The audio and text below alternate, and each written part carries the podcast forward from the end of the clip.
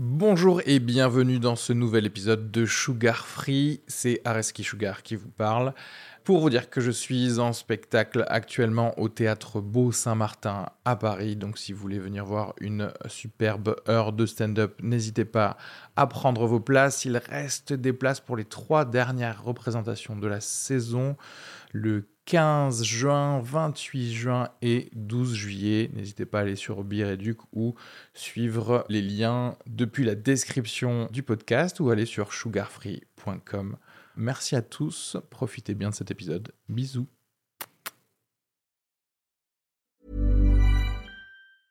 Ryan Reynolds here from Mint Mobile. With the price of just about everything going up during inflation, we thought we'd bring our prices down. So to help us, we brought in a reverse auctioneer, which is apparently a thing. Mint Mobile unlimited premium wireless. Ready to get 30, 30, bit to get 30, bit to get 20, 20, 20, bit to get 20, 20, bit to get 15, 15, 15, 15 just 15 bucks a month. So, Give it a try at mintmobile.com slash switch. $45 upfront for three months plus taxes and fees. Promo rate for new customers for limited time. Unlimited more than 40 gigabytes per month. Slows. Full terms at mintmobile.com.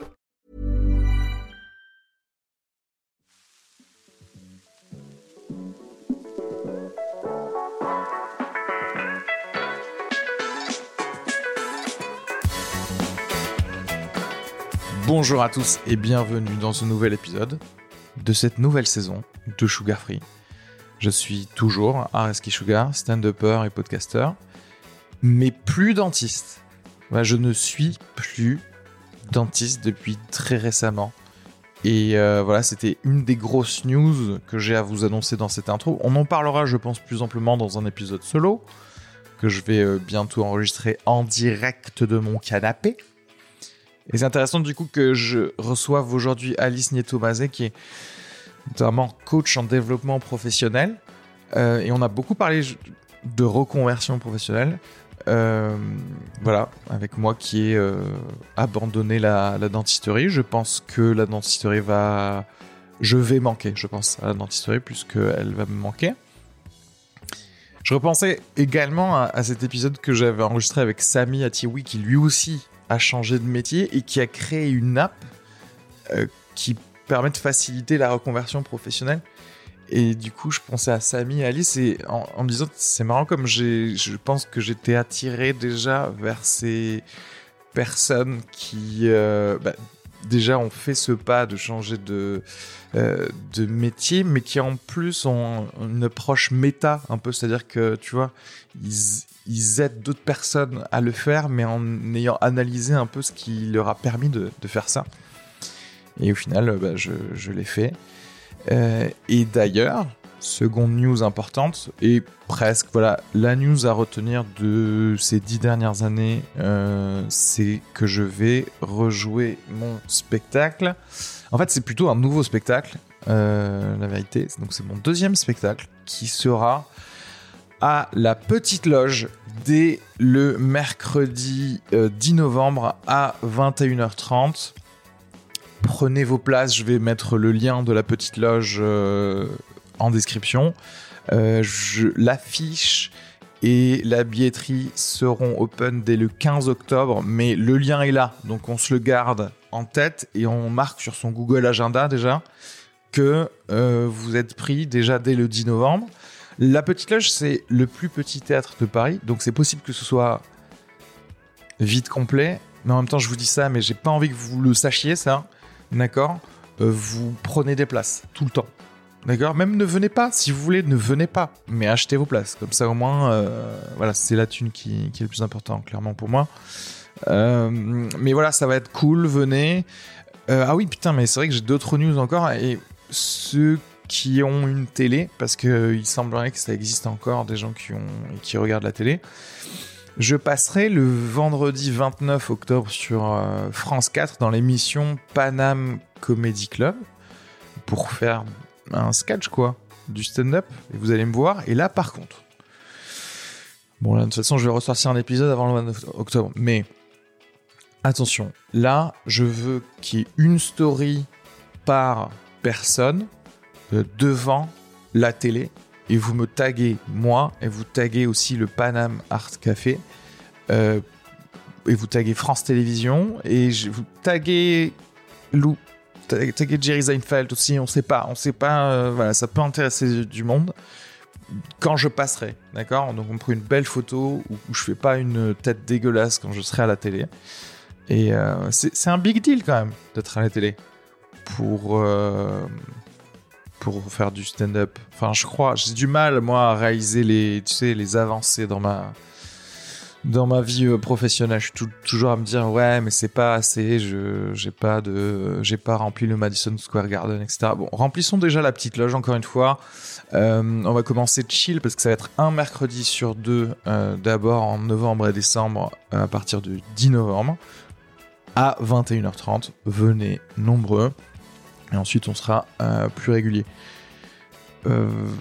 Quoi vous dire d'autre Je pense que je vous ai donné les plus grosses news là de, ma vie. Je suis plus dentiste. Euh, je faire un second spectacle à Paris. Je passe à la télé. Euh, les podcasts vont reprendre de ouf. N'oubliez pas de vous abonner à mes autres podcasts. Euh, dernier podcast avant la fin du monde avec Kenny Vago et Renaud Sanviti, mais également Zouzou Club, qui est un podcast purement vidéo sur YouTube avec euh, Audrey Jésus.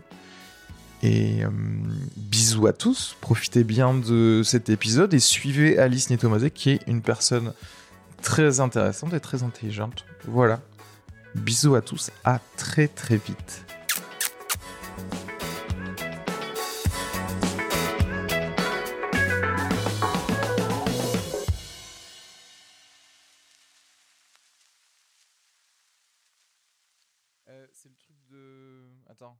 La petite, ça m'a rappelé un truc de. Il passait pas le genre de l'électro, j'en sais rien là C'est pas un truc comme ça? Tout à fait, c'est ça.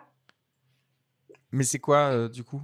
C'est un endroit ou c'est une euh, un, un collectif, tu sais? C'est un collectif, tu sais. C'est euh, la petite, c'est une association culturelle et féministe Ok. à Toulouse qui existe depuis 17 ans. Et du coup, c'est une association qui milite pour l'égalité des genres dans les arts et la culture. Ah, mais je savais pas du tout que c'était ça leur euh, Ouais, leur pitch en fait. si. Et en fait, du coup, on a organisé, on a deux, euh, deux pôles. Un premier pôle qui est le pôle artistique. Et donc, c'est ça que tu connais. Euh, L'organisation, on organise des, des soirées euh, Girls Don't Cry, donc des GDC parties. Ok. On a aussi un média en ligne, Girls Don't Cry. Et là, l'idée, c'est de promouvoir des, des artistes minorisés de genre. Tu fais quoi toi dans ça? Alors, moi, je m'occupe pas de ce pôle-là, même si je- j'aide l'organisation de, des soirées. On a fait, par exemple, une soirée mercredi soir à l'ISDAT, tu sais, les. Beaux-Arts à Toulouse. Ouais. On a organisé donc une soirée électro avec euh, deux, deux artistes, euh, Awa Sarita et euh, Sherry B. Diamond.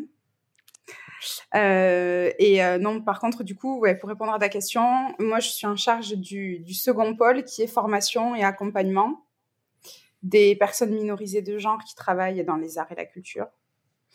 Euh, et euh, des structures culturelles aussi euh, qui veulent changer leurs pratiques pour davantage d'égalité. Ouais. Et, et j'interviens aussi en tant que formatrice. Ok. Parce que c'est ça, on est d'accord, ton nouveau job en fait, c'est ça. En fait, j'ai deux nouveaux jobs. Celui-là, c'est le, celui-ci à la petite, c'est le principal. Ok. Et après, j'en ai un second, on the side, qui est, qui est le coaching. Ok. Parce que on est d'accord, tu bossais chez Airbus, non? Ou un sous-traitant d'Airbus avant? Ou quelque chose comme ça, non C'était plus. Je sais plus. Oui. Tu sens la meuf qui a encore pas processé son burn-out. de- Oui, euh, je bossais pour un sous-traitant d'Airbus. Ouais, je bossais Ah ouais. pour, euh, pour une ESN, euh, donc euh, une, une boîte euh, IT qui avait développé un pôle consulting. Ouais. Et on, donc on faisait du conseil euh, pour différents clients euh, dans différents secteurs d'activité. Ici à Toulouse, bah, l'aéronautique, principalement et quasi exclusivement.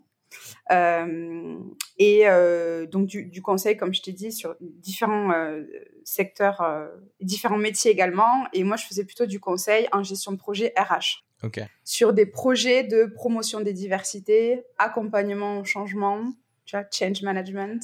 Ah, donc t'étais quand même déjà un peu dans le même game, un peu, non? Alors, je dirais que j'étais dans des games complètement différents, radicalement opposés. Euh, oui, en fait, j'essayais d'avoir le plus possible de, de, de, missions, en tout cas pour les départements euh, Inclusion and Diversity. Oui, en fait, ouais, sur ces sujets, quoi. De le faire, mais en gros, c'était difficile de le faire, c'est ça? Sur les... C'était difficile de le faire euh, aussi.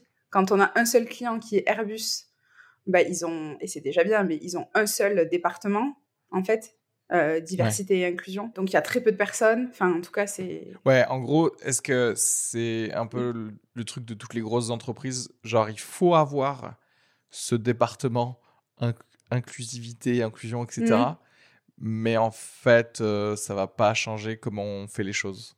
Tu vois ce que je veux dire? Est-ce que c'est plus cosmétique ou est-ce que genre ils essayaient de quand même de d'aller dans ton sens si tu proposais des choses ou des choses comme ça? Euh, moi, je pense que les gens qui travaillent, les gens, la personne, euh, donc là en l'occurrence, c'était Jane Besson à l'époque, qui a créé le grand département Culture Change pour changer profondément la culture d'Airbus. Euh, je pense que elle, c'était c'était des convictions profondes et incarnées. Et je pense que les gens qui travaillent dans ces départements-là sont des, vraiment des personnes convaincues qui qui proposent très concrètement en fait des méthodes et des outils euh, pour plus euh, de, de, diversité et d'inclusion, mais c'est insuffisant. C'est insuffisant dans le sens où euh, Jane Besson avait vu juste en créant un département culture change parce que c'est toute la culture qu'il faut changer. Et en fait, c'est toute la culture d'un système. Donc en vrai, euh, c'est pas en réformant, c'est en révolutionnant que les choses changent vraiment. Et ça, c'est un parti pris méga radical. oui, oui. Mais c'était quoi le truc le plus frappant, genre que vous arriviez même pas à, je sais pas, tu te trouvais devant un mur, quoi, pour faire changer euh, quelque chose? Le premier truc qui est, voilà, la discrimination positive. Affirmative action. Donc peut-être qu'on aurait dû le traduire en français comme euh, affirmation positive. Je sais pas, un truc plus positif parce que le terme de discrimination, c'est trop péjoratif. Euh, le département avait proposé à tous les managers, et donc c'était communiqué, quand vous recrutez dans votre, euh, dans votre équipe, que ce soit un interne ou un externe, vous avez plusieurs candidats. Généralement, il y a moins de filles, enfin, surtout mhm. euh, sur des profils euh, d'ingénieurs. à parcours, enfin, compétences égales, prenez la meuf. Mhm. Ben ça, ça passait tellement mal. Il y avait beaucoup de managers qui étaient là, bah oui, en fait, je suis hyper convaincue, euh, c'est la seule solution, en fait, qu'on a. Et puis, il y en avait d'autres qui, euh, ouais, pour lesquels ça, ça, ça, passait pas du tout. C'est juste un moyen, c'est pas une finalité. Mais pour l'instant, c'est un des seuls moyens qu'on a trouvé pour qu'il y en ait davantage. Parce que si on, si on ne fait rien, en fait, il se passe rien. Oui, il se passera rien et rien ne va changer. Les gens recrutent euh, des, des, des, gens qui, qui, qui, sont exactement comme eux et qui leur ressemblent, tu vois, généralement. Vraiment. Donc, il y avait ça. Euh, ensuite, deuxièmement, je pense aussi que tous les gens qui travaillent sur des, des sujets de culture change ont aussi réalisé qu'en fait, le, le, de ce qu'ils appelaient eux, parce que c'est un environnement international, c'est pour ça qu'il y a plein de mots en anglais, hein, je fais pas genre. Euh, ce qu'ils appelaient. De toute façon, je parle, je parle tellement franglais dans ce, dans ce podcast, euh, je pense que tout le monde. très bien, parce que moi, dans l'associatif, je me fais vraiment bâcher. ah ouais? Bah oui, bah, ça fait très euh, pseudo-business, tu vois, de mettre des mots en anglais, quoi. Bah, en même temps, le problème, c'est que tu vois, mm. toutes les choses de, progrès euh, sociaux comme mm. ça ou de théorisation, ça vient des, bah, des États-Unis ou en tout cas oui. trucs anglo-saxons. Merci, ça me fait un argument de plus. Le, bah ouais, mm. et le temps, le temps que ça. Déjà, le temps que ça arrive dans une discussion en France et qui la discussion qui finit pas par euh, oh là là mais laissez-nous tranquille du coup de trouver une traduction c'est vraiment l'étape d'après quoi J'étais en train, donc j'allais dire, j'allais prononcer le mot de gender diversity, diversité des genres. Ouais. Eh bien, en fait, juste aborder cette question de gender diversity, déjà, c'est insuffisant. Les personnes qui bossaient et qui travaillent, en fait, dans n'importe quelle euh, structure pour plus d'inclusion, ont bien capté qu'en fait, il suffisait pas qu'il y ait euh, trois meufs au COMEX ou qu'il y ait euh, des femmes dans un comité de direction ou même des femmes managers ce, qu'il faut, et c'est là que y a, tout le système doit, doit changer, euh, c'est qu'en fait, il faut plus de diversité de profils de personnes, en fait. Ouais. Pas qu'en en termes de genre, il faut aussi des personnes euh, racisées, euh, il faut des personnes, plein de personnes, en fait, qui sont minorisées dans le champ social. Et ça, c'est encore plus compliqué, en fait. Parce que finalement, mettre de, de, de, de la diversité de genre dans le sens femme cisgenre dans un comité de direction, ok. Mais est-ce qu'il y a une vraie diversité d'âge ou est-ce que juste vous êtes tous Ouais. et une diversité aussi euh, sociale? De milieux sociaux, ouais, de socio-économiques. mais ça c'est tu- moi c'est même le truc le plus important qui est vraiment la diversité Oui, des parce milieux que- sociaux. Parce qu'à la limite, si tu veux vendre euh, la diversité, spécialement par exemple un truc de technologie comme Airbus ou quelque chose Mhm. comme ça, tu pourrais te dire, bah, en fait, euh, il nous faut des cerveaux qui pensent différemment. Mhm. Et en fait, effectivement, si tu finis par avoir juste les mêmes personnes, alors certes de, de genres différents, mais qui sortent exactement de la même école, euh, Mhm. qui ont fait les mêmes, les mêmes trucs. Mais c'est ça, en fait, parce que c'est vraiment dans. Après, ça c'est pas que dans l'aéronautique, hein, c'est on le Oui, retrouve dans dans plein de secteurs d'activité euh, différents. En fait, c'est des milieux, c'est c'est de l'entre-soi. Donc des gens ont fait des grandes écoles et ensuite ils recrutent leurs copains. Ouais. Donc c'est des gens qui ont fait les mêmes écoles, les mêmes promos, qui viennent parfois des, des mêmes milieux sociaux, avec des, des, des- les mêmes cultures en fait, même héritage, même potes. Enfin, parfois ils se sont mariés avec la, la cousine d'un pote. Enfin, c'est vraiment du vrai entre-soi. Ouais. Mais qu'on n'appelle pas comme ça, qu'on n'identifie pas. Chez les pauvres, on appelle ça du communautarisme. Chez les riches, on dit rien. ça s'appelle Oui. pas. ça, ça, oui, ça s'appelle pas du tout. Et je pense Ouais, qu'en oui, fait, ma- le- l'enjeu, il est là. C'est marrant que ça s'appelle pas et qu'en Mm. fait personne n'en parle et que c'est juste toi quand tu commences à gratter, tu fais genre ah mais en fait vous vous connaissez tous en fait depuis le lycée, tu vois, c'est même pas depuis l'école, tu fais ça, genre c'est depuis le vous lycée. avez, tu vois, tu vois les- leurs photos, leurs rallyes, tu sais. Voilà. Ouais. Et par contre, s'il y a s'il y a trois arabes qui se décident de, de se mettre ensemble pour créer une franchise, là, ça devient du communautarisme. Absolument. C'est vrai. Et euh, mais du coup, qu'est-ce qui a fait que tu tu sors du d'Airbus pour faire euh, ben enfin comment dirais-je pour promouvoir un petit peu aussi la diversité, en tout cas accompagner de deux entreprises? Euh, J'étais salariée de- d'un partenaire, en fait, d'un sous-traitant d'une d'une boîte de consulting. Et je suis partie et j'ai eu plusieurs clients, notamment un que j'adorais, Gary, qui m'a dit euh, Dépêche-toi de partir avant d'être trop bien payé, puisque moi, Ouais. je suis trop bien payée et que je ne pars plus. Ouais. Ouais, ouais. et du coup, je n'étais pas salariée chez Airbus. Je pense que c'est peut-être un peu plus dur. Enfin, moi, en tout cas, j'admire presque davantage, mais j'admire davantage les gens qui partent de chez Airbus parce que c'est quand même euh, financièrement, dans les conditions financières et sociales, là, tout ce qui est compensation and benefits, très avantageux, euh, d'autant plus en, euh, Occitanie ici. Le premier confinement a fait déclic chez pas mal de personnes et je comprends vraiment. Moi, ça m'a pas fait un déclic, mais ça a accéléré en fait. Ouais. Et c'était quand le moment où tu as dit bon, c'est quoi? En fait, euh, stop. J'étais tiraillée entre deux choses. J'étais- J'étais tiraillée, mais ça, c'est voilà, lié à ma personnalité, entre euh, soit je vais faire la même chose ailleurs et du coup, je prends un gros gap de salaire et j'ai plus de thunes, soit je vais dans un chemin totalement différent et je cherche plutôt euh, à travailler en alignement avec mes valeurs et à ce qui est lié à ma mission, en gros. Donc ça, fait peut-être un peu pompeux, mais moi, je pense que chacun et chacune euh, sur Terre a, a une sorte de mission et que si on peut la réaliser au quotidien grâce à son taf, tant mieux. Hmm. Ça doit pas être une injonction non plus. hein. On peut la réaliser euh, d'autres euh, façons.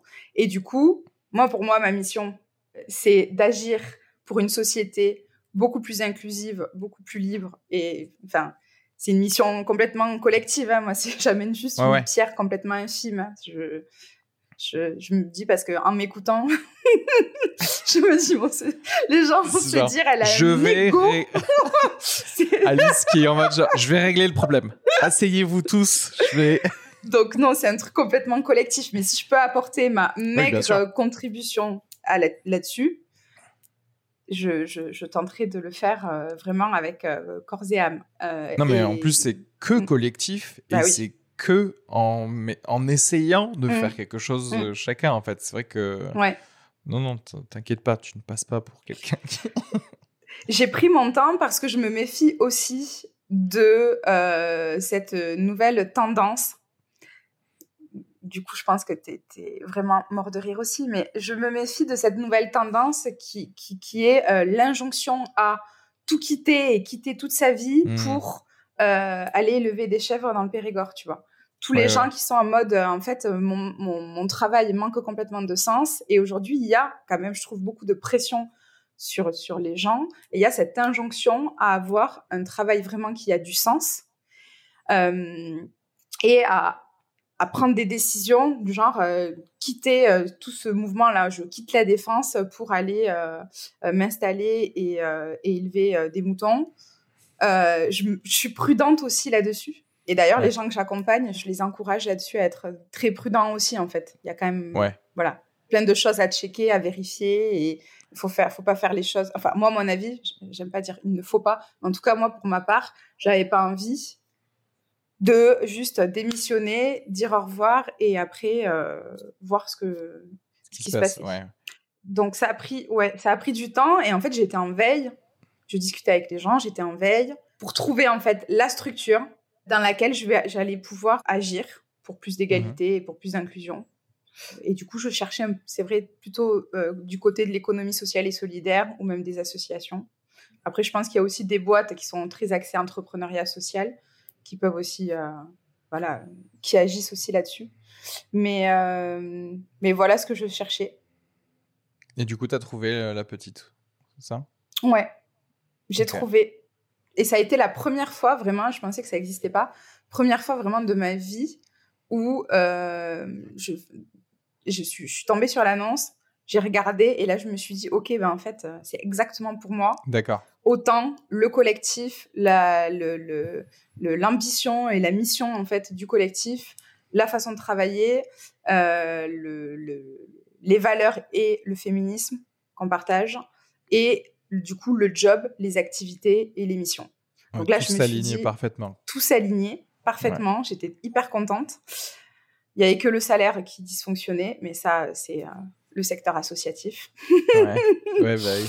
Euh, et euh, du coup, je me suis dit, bah, en fait, je vais juste les rencontrer pour voir, pour voir ce qu'elles font. Au final, ton taf de coaching, d'accompagnement professionnel, en fait, quelque part, ou, de, ou même de reconversion, c'est ça? Mm-hmm. Ouais.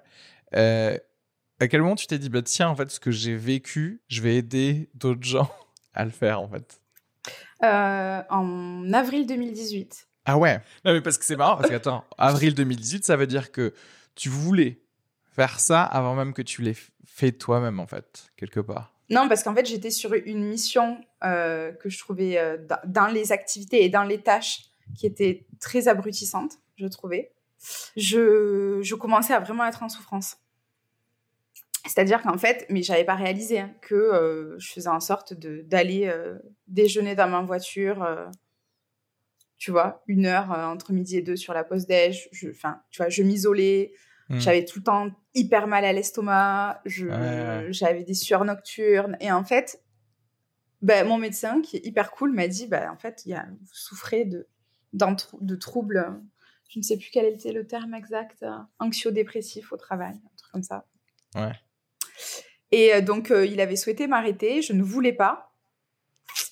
Euh, et m'a convaincu. Il m'a arrêté trois semaines. Et pendant ces trois semaines-là, en fait, j'ai commencé un coaching.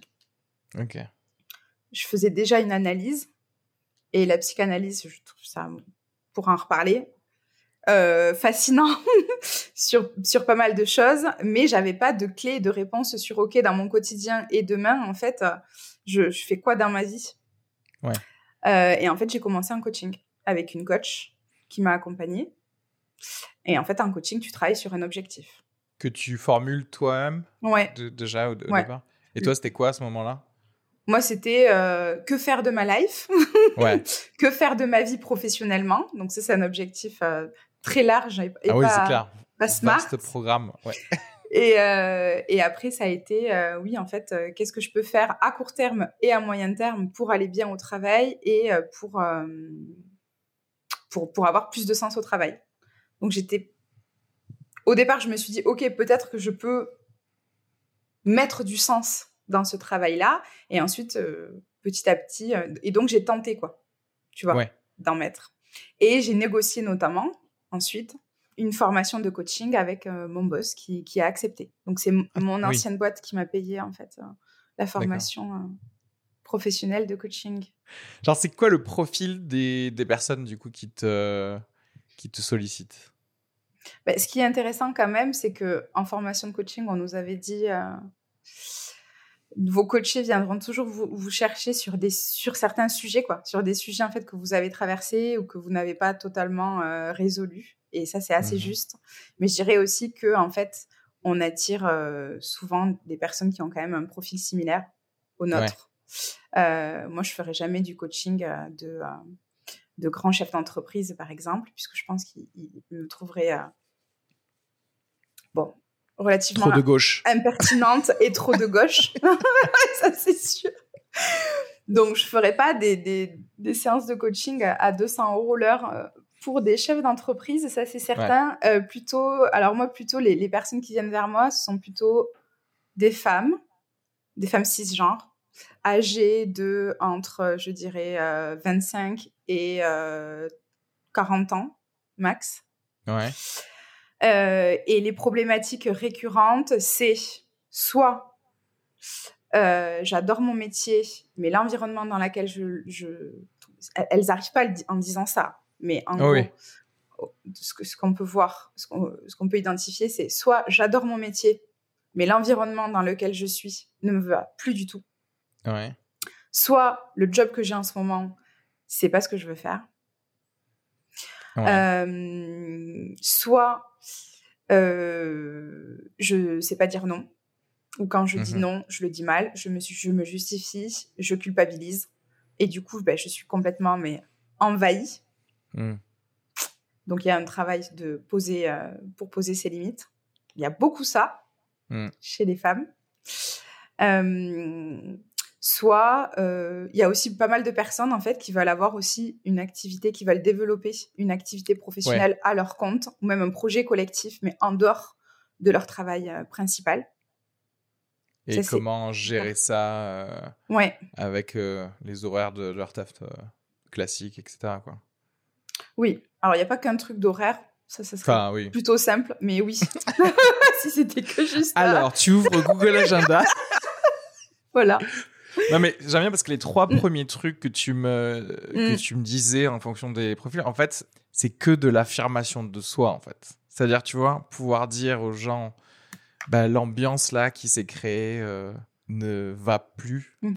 Euh, pouvoir dire non, c'est pareil. Et au final, pouvoir aussi affirmer et dire, bah, en fait, ce taf que je suis en train de faire, euh, Mm. c'est pas bien, quoi. Mm. Mais en même temps, dans tous les cas, le fait que ces personnes t'aient euh, sollicité, c'est que c'est la première étape, justement, de, de, de dire, euh, bah non, stop. Mm. Enfin, en tout cas, changeons quelque chose. Oui, tout à fait. Alors sur le, le premier truc, par contre, c'est c'est là où, où j'aimerais un, un peu développer, c'est que c'est même pas que l'ambiance au travail. Et ça, ça rejoint vraiment le, le sujet avec lequel on a commencé sur le changement de culture. C'est vraiment pas que l'ambiance, c'est vraiment de la culture. On a, je, et, et je vais le dire de manière, je vais méga euh, vulgariser, donc je vais pas être extrêmement juste, je vais faire une grande généralité, mais en fait, la manière dont on travaille, le monde du travail a été principalement, en tout cas aujourd'hui en France, créé par des hommes cisgenres, blancs, hétérosexuels, euh, qui ont aujourd'hui, euh, beaucoup sont à la retraite, mais en tout cas qui ont un certain âge. Et du coup, il y a trop peu de place, en fait, pour toutes les personnes qui ne ressemblent pas à ces hommes-là. Mais vraiment. Et donc, en fait, les gens essaient de s'adapter, mais à des niveaux euh, euh, très différents. Même les, les- même les, les, les, les- les filles qui sortent euh, d'école de commerce, en fait, elles essaient juste de s'adapter. Et le, le truc, le premier truc, c'est vraiment, en fait, ce qu'il faut, c'est vraiment des changements de culture. Et ça passe par des, ça passe en premier lieu, à mon sens, par revoir la charge de travail, parce que en fait, tout le monde est tout le temps surchargé, et quand il y a trop de charge de travail, ben tu, enfin c'est tout quoi. T'as t'as plus le temps pour d'autres sujets, t'as plus le temps pour le reste. Il y a trop de charge de travail. Euh, philosophiquement aussi et idéologiquement, on peut parler de euh, la semaine de travail de cinq jours minimum également. Euh, et ce qui se passe, en tout cas, aussi pour les, les, femmes cis, c'est ben, pour celles qui font le choix de la maternité, qui est la, venue du, l'arrivée en fait de leur premier enfant. Et là, en fait, ce qui se passe, moi, je trouve qu'on n'en parle jamais assez. Et pourtant, on en parle depuis 30 ans et on n'en parle pas assez. C'est que là, c'est catastrophique, quoi.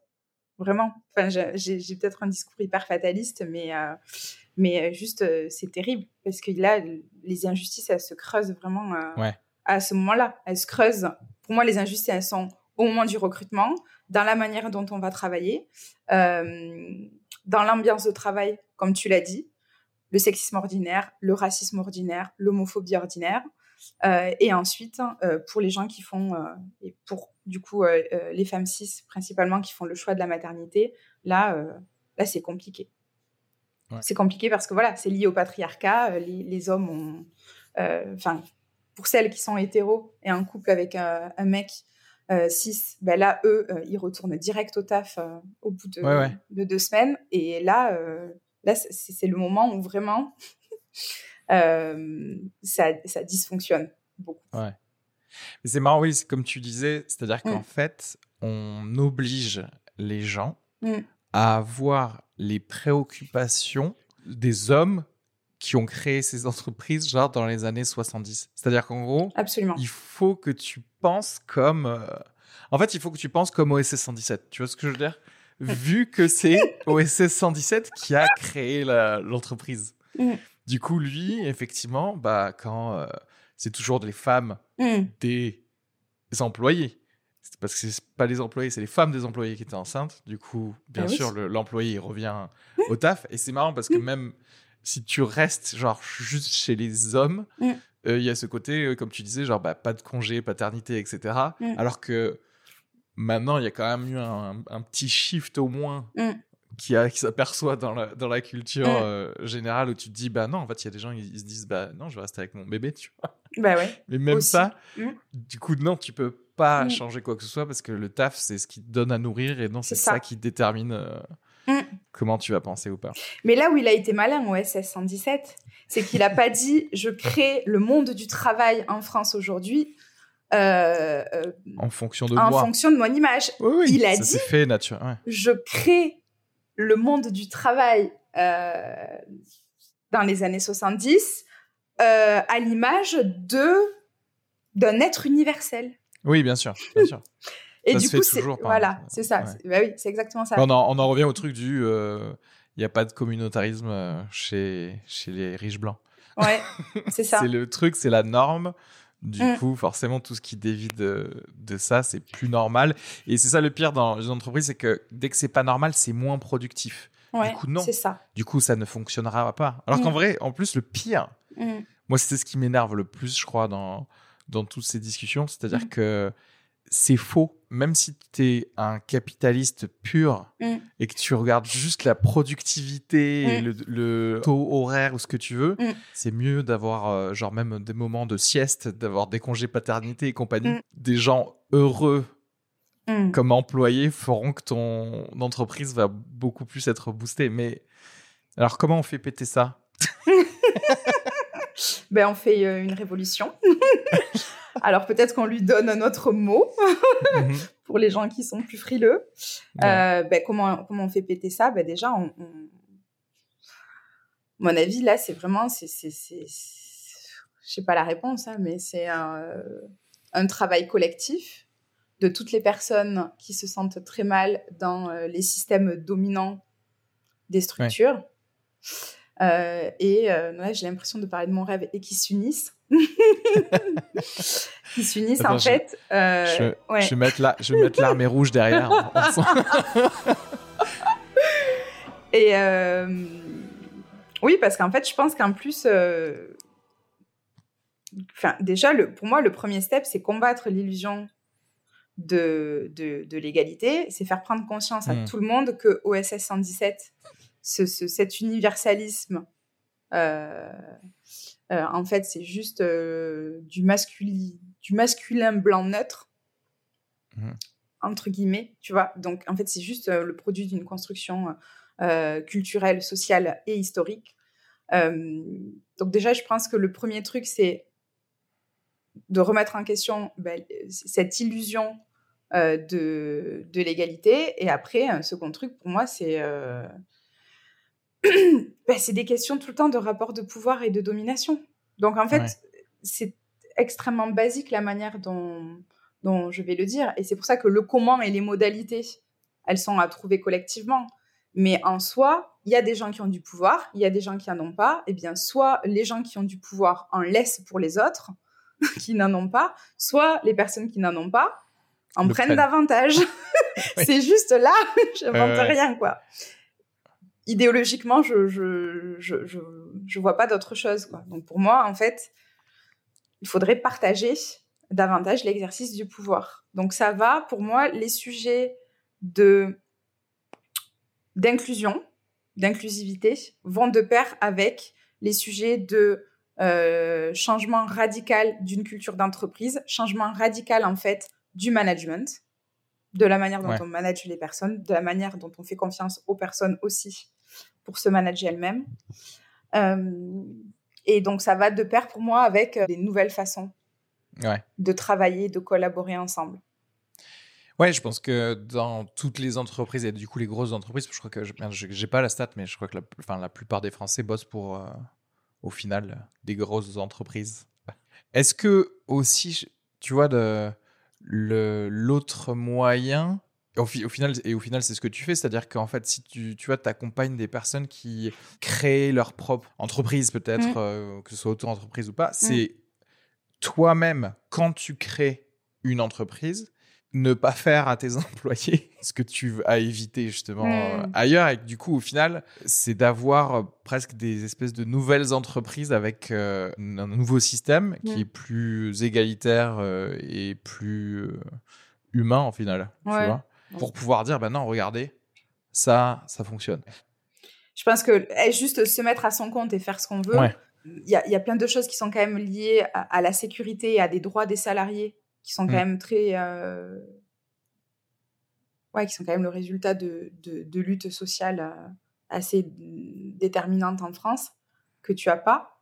Euh, je pense que je pense que ça serait intéressant en fait qu'on se pose aussi la question de comment on peut créer des collectifs est-ce que, par exemple, dans un domaine d'activité, un secteur d'activité, un métier, en fait, mmh genre, on a tous et toutes un métier commun, euh, par exemple, j'en sais rien, je vais dire au hasard, euh, au hasard.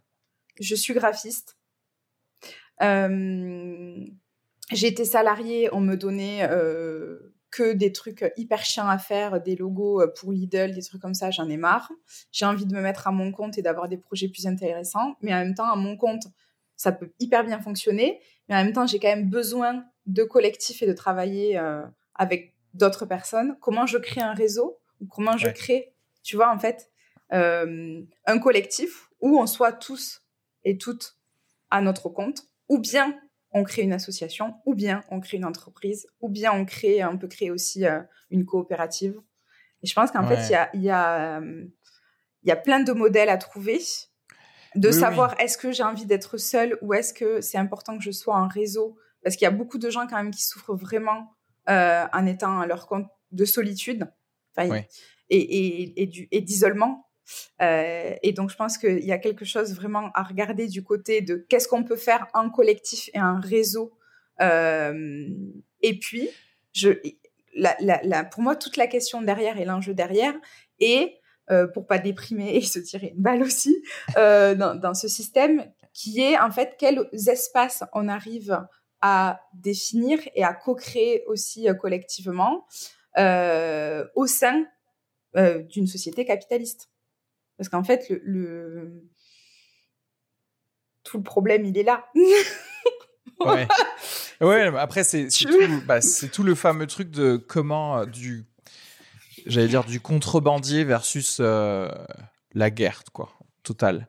Parce que c'est comment, soit on essaye de faire rentrer Mm. des bons concepts bah, en, contrebandier, quoi. mais dans le système qui existe, ou versus effectivement à un certain moment euh, tu faut arrêter totalement. Mais c'est intéressant le truc de ouais de collectif euh, de gens euh, auto-entrepreneurs. C'est intéressant parce que ouais tu pourrais dire je sais pas, pour un pourcentage de ce que les gens gagnent, du coup, ça leur crée une sorte de mini euh, syndicat ou ce que tu veux, mais qui, du coup, ils bosseraient tous dans un environnement bien et il y aurait genre un label. Et toi, en tant que client, c'est plus cool de faire travailler ces gens-là qui sont dans un, un, meilleur truc et tu mm. dis, bah ouais, nous, on n'utilise que des euh, correspondants, euh, enfin, que des partenaires labellisés, genre bio mental, tu vois. Ouais. Mais il y en a plein, hein, en fait. Après, ah euh, ça dépend des secteurs d'activité. Je sais que pour tout ce qui est formation, accompagnement, conseil, coaching, euh, il y a plein de structures comme ça, de, de, collectifs où chaque individu euh, est, est, à son compte. Il y a des collectifs même où tu es à ton compte. au départ, initialement, tu reverses un certain pourcentage bah, et ensuite tu es salarié, ou en tout cas, tu as des droits bah comme un salarié une salariée en fait, de la structure. Et après, tu as le système des scopes aussi. C'est quoi ça? Mais c'est des Ça, pour le coup, on dirait un truc de OSS 117 pour le la, scope. Alors, je sais plus ce que veut dire l'acronyme des sociétés coopératives. Euh, euh, et en tout cas, dans une scope, par exemple, en, matière de, de, gouvernance, euh, eh bien, il n'y a pas euh, une espèce de, de, de hiérarchie hyper formelle. En fait, dans les scopes, ben, il me semble que tu vois, à Toulouse, l'Utopia, à Tournefeuille, le cinéma, c'est devenu une scope. Ah oui, oui. C'est quand tu as les salariés qui rachètent. Exact. Exact, c'est vrai, c'est ça. À l'Utopia. Ouais. Qui, qui rachètent la structure et ensuite toutes les décisions, elles sont collectives. Ah ouais. Et tous les dividendes sont reversés mmh. euh, à tous les employés, en fait. Ça, c'est une alternative que je trouve très intéressante euh, dans un système capitaliste.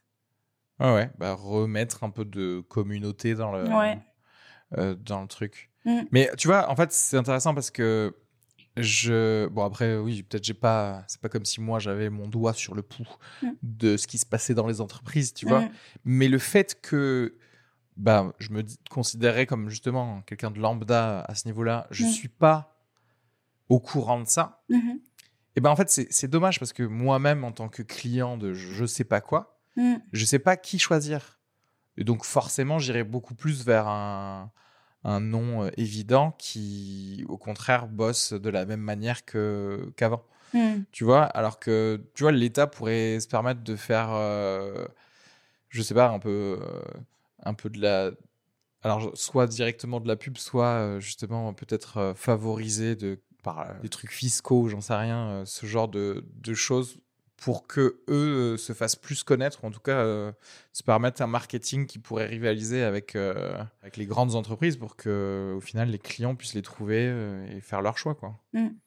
C'est comme si tu me disais genre oui il y a un label bio sauf que tu les vois pas dans le supermarché. Mm. Bah, du coup. Mm. En coaching, normalement on ne donne pas de conseils à la personne qu'on coach. Tu vois, sinon c'est du conseil. En coaching, on se dit toutes les personnes ont les ressources en elles pour atteindre leur objectif. Tu vois, toutes les personnes ont. Voilà. Et, le truc, c'est que tu accompagnes dans une posture basse.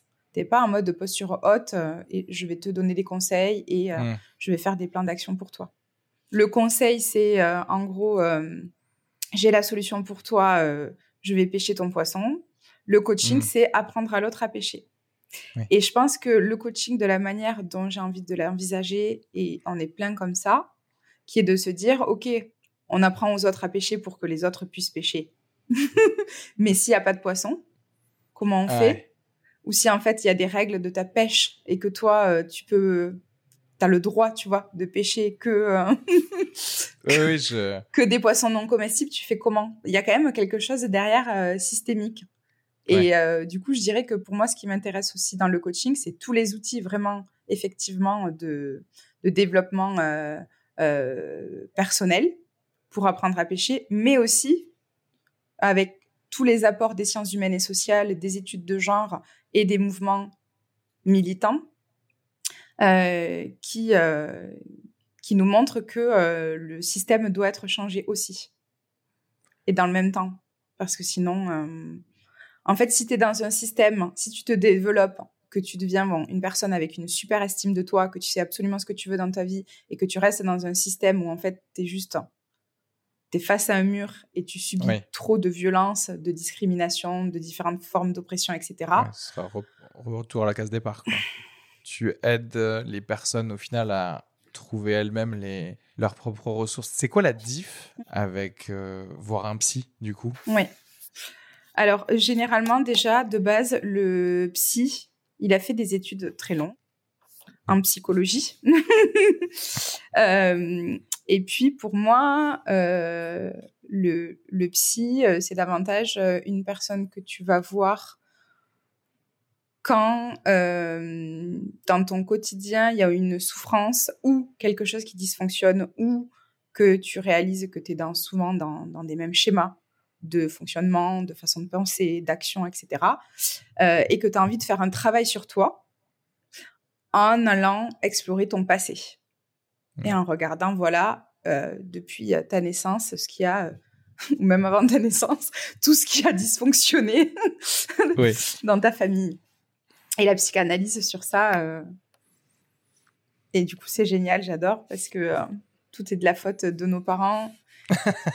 Et de leurs parents avant ça. Et de leurs parents. Oui. Et, et, du sexe. voilà. Euh, le... Et donc, on est vraiment sur l'exploration, en fait, du passé. Oui. Et sur des événements, voire des traumatismes qu'on a pu vivre. Mmh. Euh, le coaching, on va pas aller, euh, on va pas aller fouiller. On n'a pas les compétences, on n'a pas fait les études pour ça. Euh, le coaching, c'est le changement par l'action. Euh, et donc, euh, on est focalisé sur aujourd'hui et demain. Et donc, le coaching individuel, il y a aussi le coaching collectif, mais le coaching individuel, c'est des séances, en fait, euh, qui peuvent aller, je sais pas, de, de trois quarts d'heure à une heure et demie, où on échange avec la personne coachée. On l'accompagne à identifier vraiment euh, quel est l'objectif sur lequel elle veut travailler? Euh, ça peut être un objectif professionnel ou un objectif plus, plus personnel. Bon, moi, en vrai, j'ai plutôt des entrées euh, professionnelles, mais finalement, on travaille l'entièreté de la personne. Ouais. Et en fait, grâce à l'action, par le fait, en fait, de trouver des actions et de poser des nouvelles actions, eh bien, en fait, la personne, elle va changer. Par exemple, il ouais. y a des personnes qui arrivent avec des, des, statements hyper forts, qui, en fait, se traduisent en étant des, des croyances limitantes dans la vie, et qui les empêchent, en fait, de, bah, d'atteindre leur objectif, ou en tout cas d'être euh, beaucoup plus libre. Par exemple, un statement hyper fort, ça pourrait être euh, euh, oui, dans la vie, euh, de toute façon, toutes les généralités. Dans la vie, par exemple, quand on a un tempérament, eh bien, on peut pas changer. Ouais. Et donc ensuite, tout, tout ce que, tout, tous les problèmes que la personne euh, va rencontrer dans sa vie, notamment dans sa vie professionnelle, qui seront liées euh, et la manière dont elle va, les, les, les façons dont euh, cette personne-là va réagir, qui sont liées à son tempérament. Par exemple, si c'est une personne qui a un tempérament colérique, eh bien la personne elle va arriver en me disant bon ben en fait euh, on m'a conseillé un coaching ou je viens pour ça mais en tout cas voilà moi c'est mon tempérament je suis comme ça je ouais. je peux pas changer là-dessus donc on va explorer on va aller explorer d'autres choses on va mettre d'autres actions en place et du coup en fait ben, au bout de, quelques séances dans l'idéal on va travailler sur sur cette croyance limitante là et on va travailler sur les émotions on va travailler sur l'estime de soi. Euh, et en fait, on aborde, euh...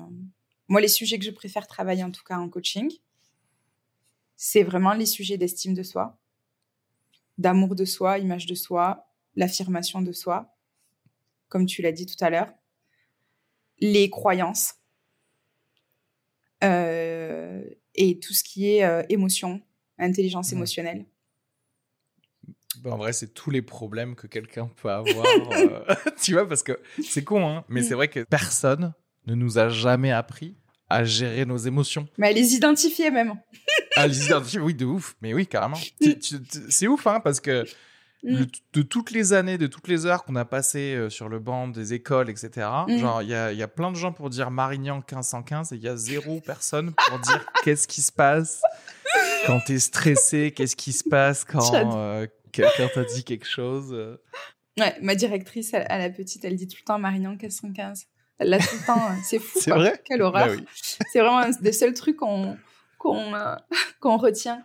Oui, bah, les émotions, franchement, c'est un truc. euh, Quand on a grandi, par exemple, dans une, dans une famille où il y avait de la violence, Ouais. euh, et donc l'émotion colère, bah, très souvent, en grandissant, on- c'est intéressant aussi de se demander voilà, comment nos parents, comment nos- nos parents vivaient, vivaient leurs émotions et géraient Oui. leurs émotions.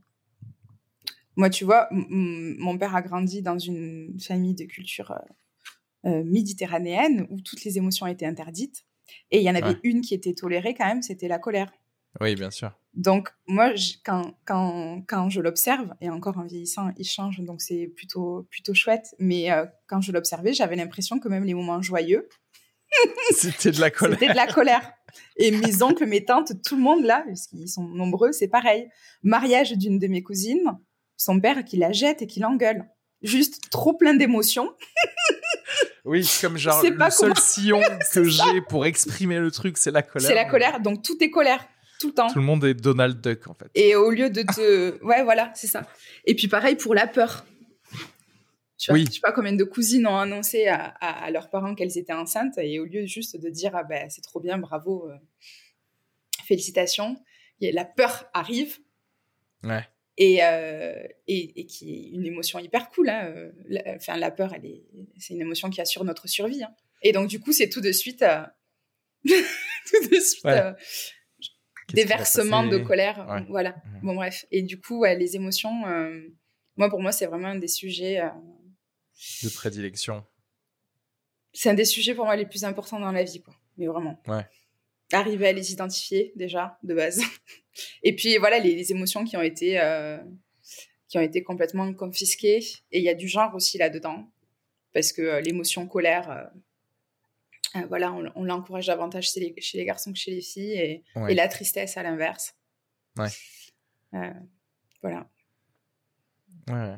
Est-ce que parfois, justement, tu travailles euh, de manière concomitante avec euh, un psy? Genre, par exemple, il y a quelqu'un qui vient qui dit Ah, j'aimerais faire ça, faire ça. Et tu te dis Bon, ce serait quand même bien que vous fassiez une petite consulte pour voir. Oui, en fait, normalement, c'est un devoir qu'on a en tant que coach. Euh, Déjà, on, on demande à la personne euh, euh, bah, comment on peut l'aider et qu'est-ce qu'elle attend de nous, qu'est-ce qu'elle attend de l'accompagnement. Donc déjà, c'est à nous de de- d'identifier est-ce qu'on peut aider cette personne ou pas. Euh, moi, si j'ai quelqu'un qui vient me voir pour, pour, pour faire le, le- le deuil de, de- du décès de son frère, je ne vais pas pouvoir l'accompagner là-dessus. Euh, donc pour moi, c'est un, oui, effectivement un, un devoir de conseiller à une personne de d'être accompagnée. Après, la personne, bien sûr, elle est libre et c'est elle qui fait le choix par euh, par un psy. Et puis sinon, le, le truc hyper chouette, c'est d'avoir les deux, quoi. D'avoir Oui, euh, bah oui. psy euh, et coach. Et coach, et comme ça, on est couvert sur le passé, le présent. Ça, c'est top. Mais ça, Oui. c'est eff- effectivement les personnes qui ont suffisamment les moyens et suffisamment bah oui. de temps, euh, mais qui, voilà, qui ont, pour travailler sur soi, en tout cas, moi, je trouve que la combinaison des deux, elle est top. Hmm. Mais après, le psy, ça va durer beaucoup plus longtemps dans, dans le temps, puisque un coaching, c'est euh, 10 séances maximum. Ouais, ok. Mais euh, est-ce que les, enfin, je sais pas comment ça se passe euh, pour euh, genre Pôle Emploi ou des, des trucs comme ça. Est-ce que euh, ça pourrait être envisagé le fait que, tu sais, ils envoient des gens euh, vers des coachs en fait euh, parfois quand il y a des gens qui sont en reconversion, quand il y a des, tu vois ce que je veux dire? Puisque parfois ils payent des formations, ils Mhm. devraient peut-être payer des trucs de avec des coachs parce que spécialement quand c'est personnalisé et tout. Je sais pas. Je pense qu'il y a des, je pense qu'il y a des réseaux de coachs qui font du coaching solidaire. Euh, je m'y suis jamais penchée, donc je sais pas quelles sont les modalités. Je crois aussi en fait qu'il y a beaucoup de coachs qui sont aussi euh, formateurs, formatrices. Euh, il y a des coachs qui font aussi des bilans de compétences. En tout cas, il y a des, coachs qui ont des, euh, ouais, certaines certifications qui font que effectivement ils bossent, ils Ouais. bossent avec Pôle Emploi. Ok. Ouais. Ouais, mais là, tu me parles de bénévolat. Moi, je veux que tu sois payé par l'État. Tu vois ce que je. Non, mais parce que moi, tout ce que Mm. je vois, c'est une faillite de l'État. Tu vois, c'est de tout, que ce soit de par l'éducation ou de par. euh, Non, la La- faillite de l'État, mais on le voit tout le temps. Là encore, le, Bah oui. le, le, le mouvement, euh, le, le- le mouvement, euh, mouvement hyper chouette, le mouvement HF, une association euh, qui, qui milite pour l'égalité des genres dans les arts et la culture partout en France. C'est que des bénévoles. Euh, je crois Ouais. que c'était celle. euh, je sais pas si c'est en Ile-de-France ou dans le Nord. Je crois que c'est Ile-de-France. Euh, elles ont fait un crowdfunding pour organiser des journées du matrimoine. Et, et en fait, euh, oui, je vois un crowdfunding et je me dis, mais en fait, c'est vraiment une défaillance de, de, de l'État là-dessus. c'est ouf. Ouais. Donc oui, enfin, défaillance de l'État, ouais, il y en a à plein, à plein de niveaux, ça c'est certain. Mais en fait, je te rejoins sur le fait que quand même, le coaching, euh, c'est un peu un accompagnement de luxe en vrai. Tu Oui. vois? C'est on accompagne vraiment des personnes qui euh, ont les moyens ou des personnes qui ont se sont mis vraiment euh, de l'argent de côté pour pouvoir faire un coaching Euh, c'est un accompagnement euh, très voilà c'est un accompagnement individualisé personnel sur mesure en fonction euh, de l'objectif et des besoins de la personne Euh, et en fait des publics plus précaires des publics en situation euh, de de- d'insertion euh, ben, généralement euh, Elles n'en bénéficient pas. ouais. elles n'en bénéficient pas. Elles, ne- elles, ouais, elles- elles- c'est ça. Elles ne peuvent pas. Et on leur propose davantage de choses qui sont, euh, qui sont souvent euh, très collectives. Et, et, Ouais. et là, pour moi, il y a la, la- la limite du collectif euh, qui est. euh, je me mets souvent à la place de femmes en, en situation de précarité où, où je me dis, OK, j'ai plein de, de modalités en fait, d'accompagnement dans les centres sociaux, etc., euh, où je vais pouvoir euh, faire des choses en collectif. Et tant mieux parce que le collectif, on sort de l'isolement, ça donne de la force, etc. Mm. Il y a des modalités de sororité euh, ou qui se créent, etc. Euh, mais quand est-ce que euh, j'ai un moment rien que pour moi À moi, et oui, oui. moi, me solo, parle, ouais. en fait Oui, oui. C'est- oui, parce que en fait, c'est comme tout. c'est- C'est-à-dire, tu, tu vas pas chez ton médecin euh, à plusieurs, quoi. Ouais. Et le gars, il fait qui c'est qui éternue, qui c'est qui éternue sais, il donne du Mm. paracétamol à tout le monde.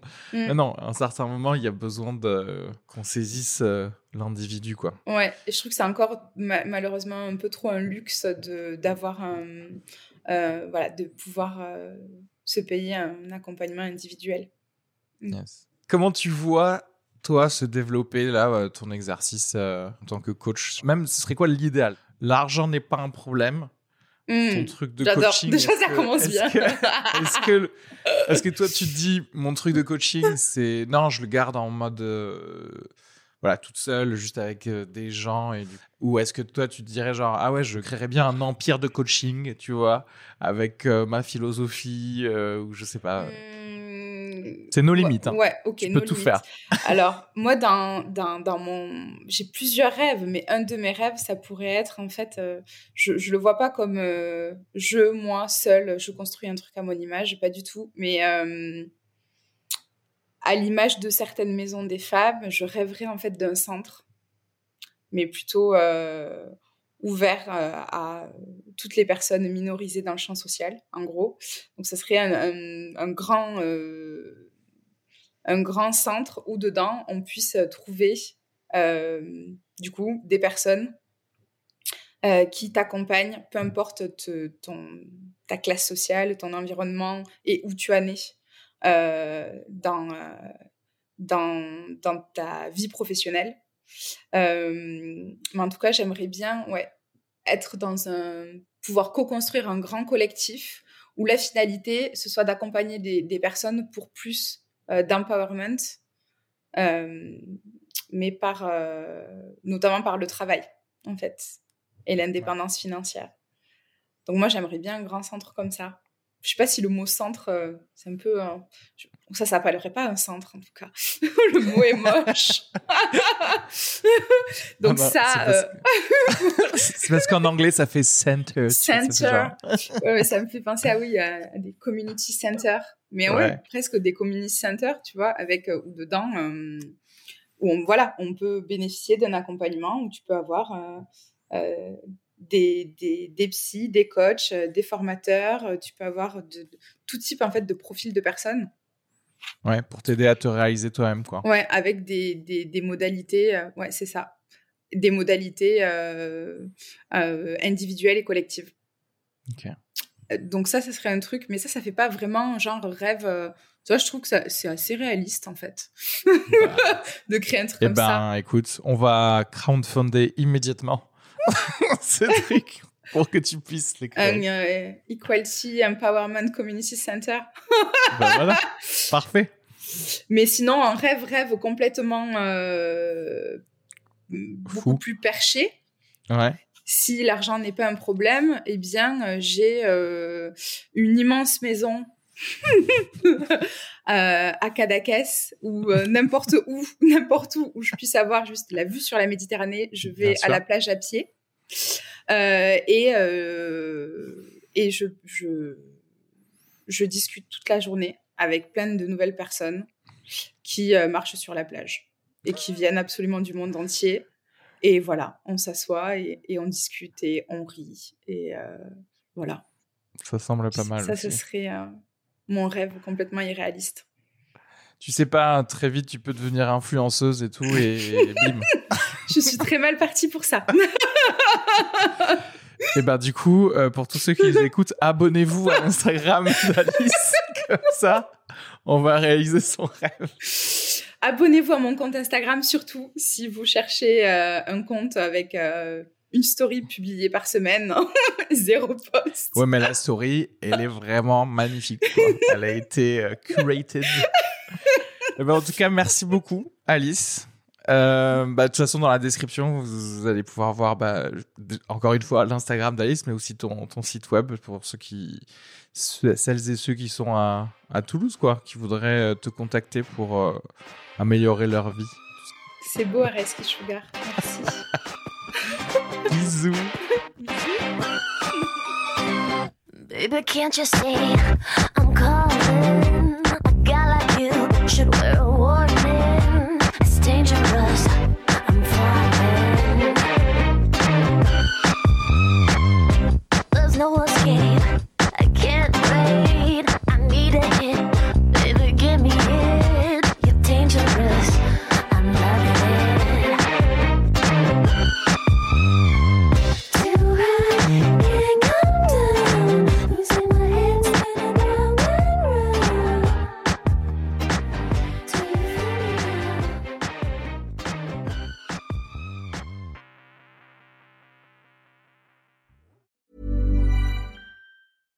Mom deserves the best, and there's no better place to shop for Mother's Day than Whole Foods Market. They're your destination for unbeatable savings, from premium gifts to show-stopping flowers and irresistible desserts. Start by saving 33% with Prime on all body care and candles. Then get a 15-stem bunch of tulips for just $9.99 each with Prime. Round out Mom's menu with festive rosé, irresistible berry chantilly cake, and more special treats. Come celebrate Mother's Day at Whole Foods Market.